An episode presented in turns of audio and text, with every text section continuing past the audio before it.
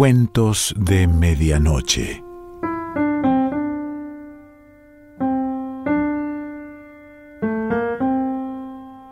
El cuento de hoy se titula Las botas y pertenece a Alejandra Camilla.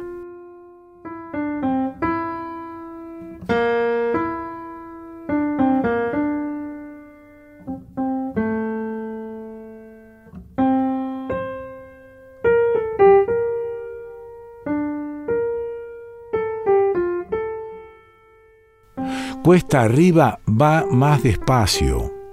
Se despega del asiento y pedalea parada para ir más rápido. Tira todo el peso del cuerpo a un lado y al otro. Va a llegar tarde. Deja atrás la planta incendiada de Pescasur. La mirada adherida a cada uno de los 60 metros negros del frente. Es como algo que no está lo que falta siempre dispara preguntas, piensa, pero quedan tiradas en el camino junto a la huella de la bicicleta. Hace unos días, en medio de una protesta de los fileteros, unos encapuchados quemaron siete plantas de proceso. Por suerte, antes de llegar el camino baja, siente el viento áspero en la cara Saluda al guardia de la puerta, corre quitándose la campera y entra al vestuario arrastrándola. Deja caer el bolso en un banco. Se saca y tira la ropa al piso y en pocos segundos está lista. De punta en blanco, pantalones, chaqueta, gorro, barbijo, guantes de látex, como una cirujana. Busca botas. Queda un solo par. Son treinta y cinco y ella calza treinta y ocho. Mete el pie en punta y después el otro, tiene medias gruesas. Corre a la planta, pasa la tarjeta y el visor denuncia 14 minutos de retraso. Agarra un cajón y un cuchillo y va a la mesa de fileteado en la que está Lidia. El pescado está recién descargado, uno aletea. Ella inspira profundo y huele le encanta el olor a mar cuando el pescado llega. Le molesta cuando escucha a alguien hablar del olor del pescado como si fuera ese olor que hay en las pescaderías de Buenos Aires, ese olor a, mosaico que agrede las narinas y el espíritu. Ese no es olor a pescado, dice a veces tímida. El pescado tiene olor a mar, se pregunta si entonces nosotros tendremos olor a tierra. ¿Qué te pasó? le dice Lidia. Tengo a la más chica con gripe. ¿La dejaste en lo de tu vieja? No, no. Quedó la mayor cuidándola, la de nueve, que está con paro de maestros. Hablan de costado sin mirarse y sin dejar de filetear. ¿Dijo algo Romero? pregunta ella. ¿Por qué? ¿Porque llegaste tarde? ¿Qué va a decir? Además, vino más gente. Los barcos que estaban haciendo langostino salieron a la merluza. Ella es la filetera más rápida, y como en los westerns, ser el más rápido infunde respeto. Agarra un pescado, lo atraviesa con el cuchillo de un lado al otro, quita el espinazo, la piel, limpia los residuos, emprolija los bordes y piensa en la tos de su hija. Tiene los dedos de los pies doblados como en una reverencia. Pasa el dorso de la mano libre por el bolsillo y se cerciora de tener el celular. Barre con las miradas las otras mesas. Es verdad, hay más gente que en las últimas semanas. Ve a Susana los ojos sobre los barbijos de una y otra se saludan. También está Natalia, la chica que entró hace un par de meses. Antes trabajaba en el cabaret a donde van los marineros. Algo pasó y no quiso volver. Es lenta para filetear, pero rápida para aprender. Ella termina el cajón, le cuelga su número y lo lleva a la mesa de acomodado el dolor en los pies se hace más intenso. Camina sobre los talones. Ve que la abuela Tata está al lado de los túneles de congelado. Tata es la filetera más vieja. Debe tener unos 70 años. Correntina como los padres de ella y como muchos de los tripulantes de los buques factoría. Su mamá decía que eso era la naturaleza que así como algunos animales migran buscando mejor clima, ellos habían venido a la Patagonia persiguiendo el trabajo. También le decía que quería otra cosa para ella cuando ella decía que quería ser filetera. Ahora entiende qué había querido decir.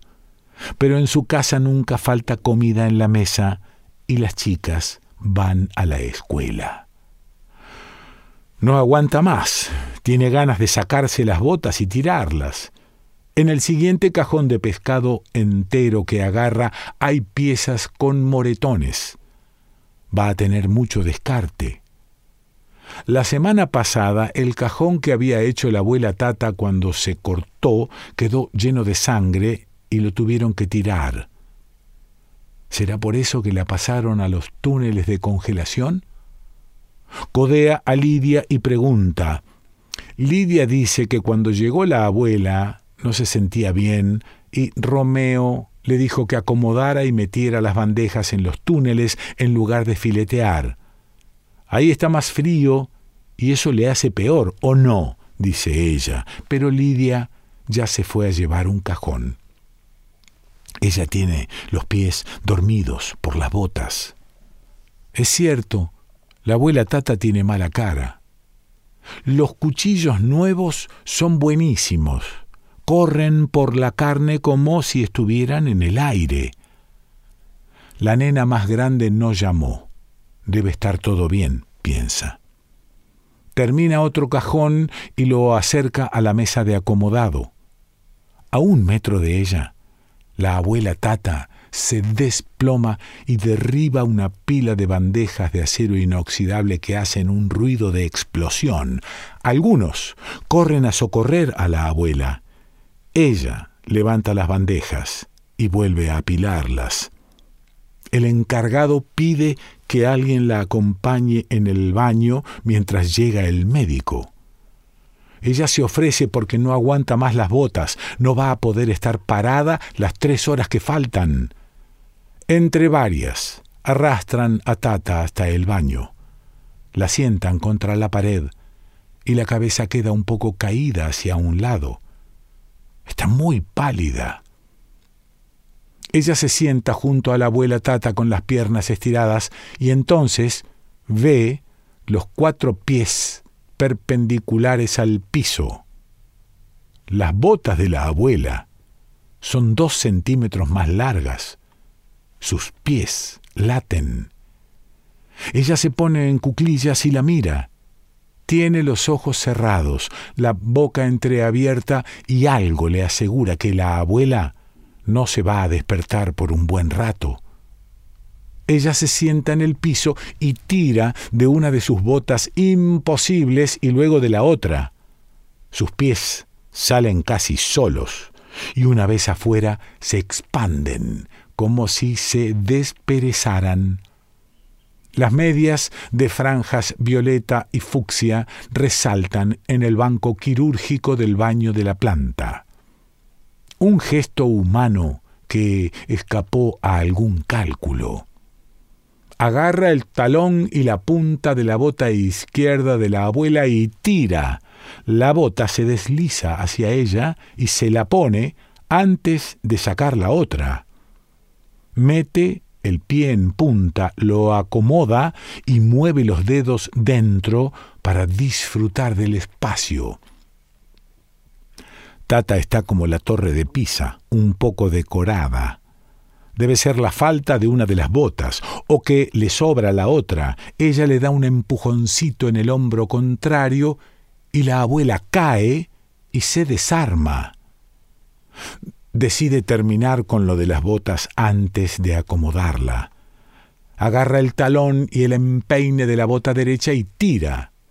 Esta es rebelde, no como la otra. Tira más fuerte. La abuela Tata se mueve hacia ella. no colabora.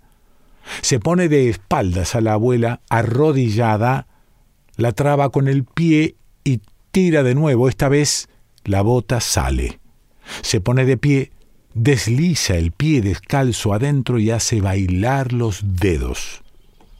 La abuela perdió la cofia y tiene el pelo blanco revuelto y sobre la cara.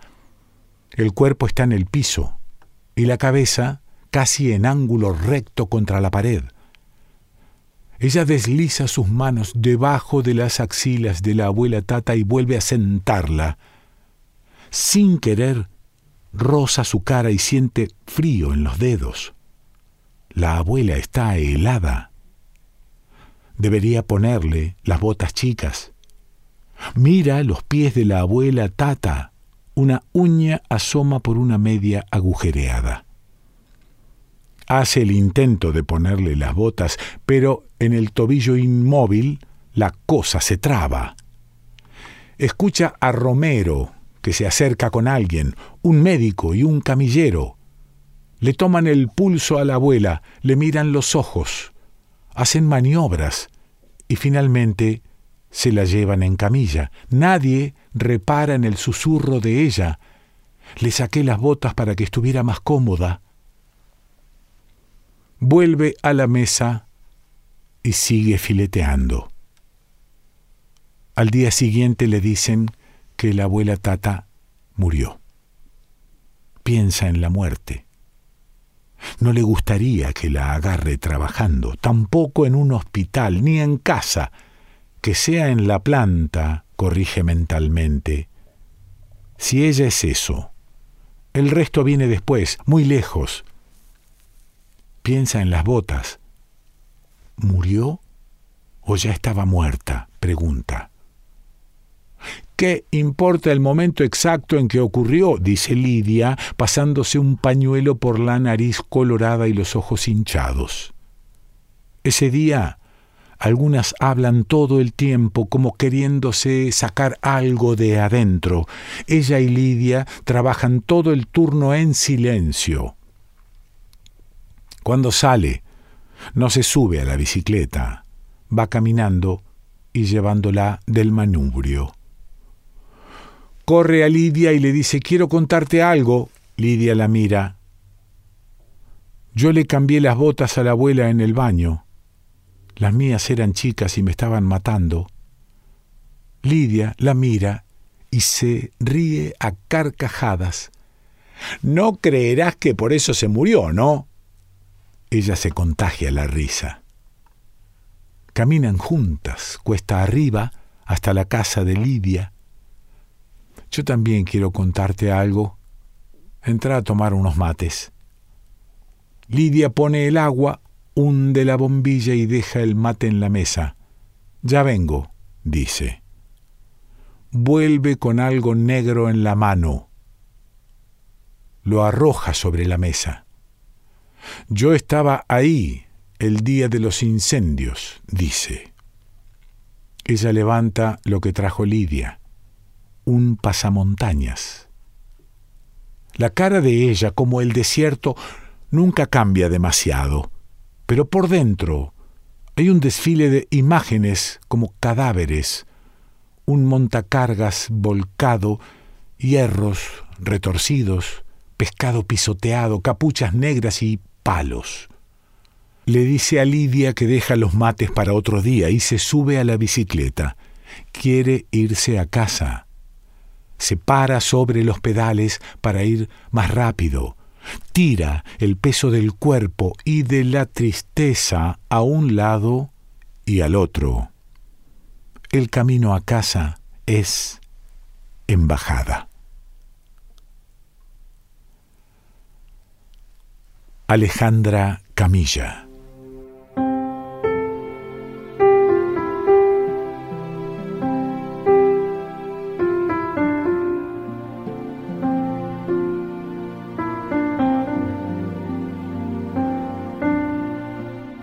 De Medianoche.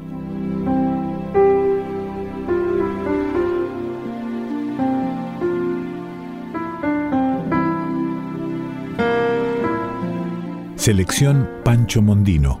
Idea y lectura Quique Pessoa.